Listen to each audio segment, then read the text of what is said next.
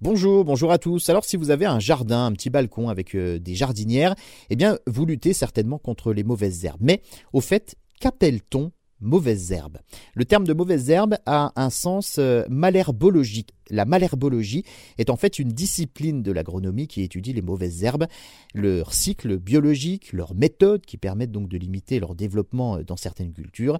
La mauvaise herbe s'installe à un endroit euh, sans notre accord, pourrait-on dire, sans y avoir été intentionnellement plantée. Elle devient donc là nuisible. Alors systématiquement supprimée, inlassablement arrachée, tondue, brûlée, pulvérisée de substances mortelles.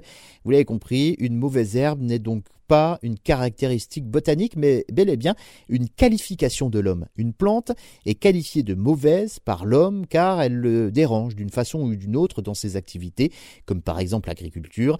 Toutes les plantes que nous appelons mauvaises herbes ne le sont pas forcément. Par exemple, elles ne le deviennent qu'à partir d'un certain seuil de tolérance de l'homme, si elles ne nuisent pas, par exemple, à une autre culture, pour des interactions chimiques et biologiques, qu'elles altèrent la qualité de la récolte et augmente la pénibilité du travail. Certains botanistes qualifient donc de mauvaises herbes des plantes dont on n'a pas encore trouvé l'utilité. D'autres les appellent des plantes sauvages. C'est un petit peu plus poétique et un petit peu moins accablant.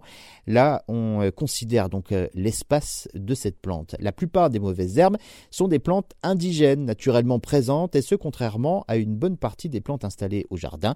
Elles sont donc souvent mieux adaptées au milieu. À ne pas confondre, hein. c'est important à ne pas confondre avec les plantes envahissantes qui sont, elles, des espèces venues de contrées lointaines, euh, ramenées donc par l'homme ou bien par les animaux, pouvant perturber l'écosystème local, comme le coquelicot par exemple, qui est originaire d'Asie mineure et qui a envahi l'Europe.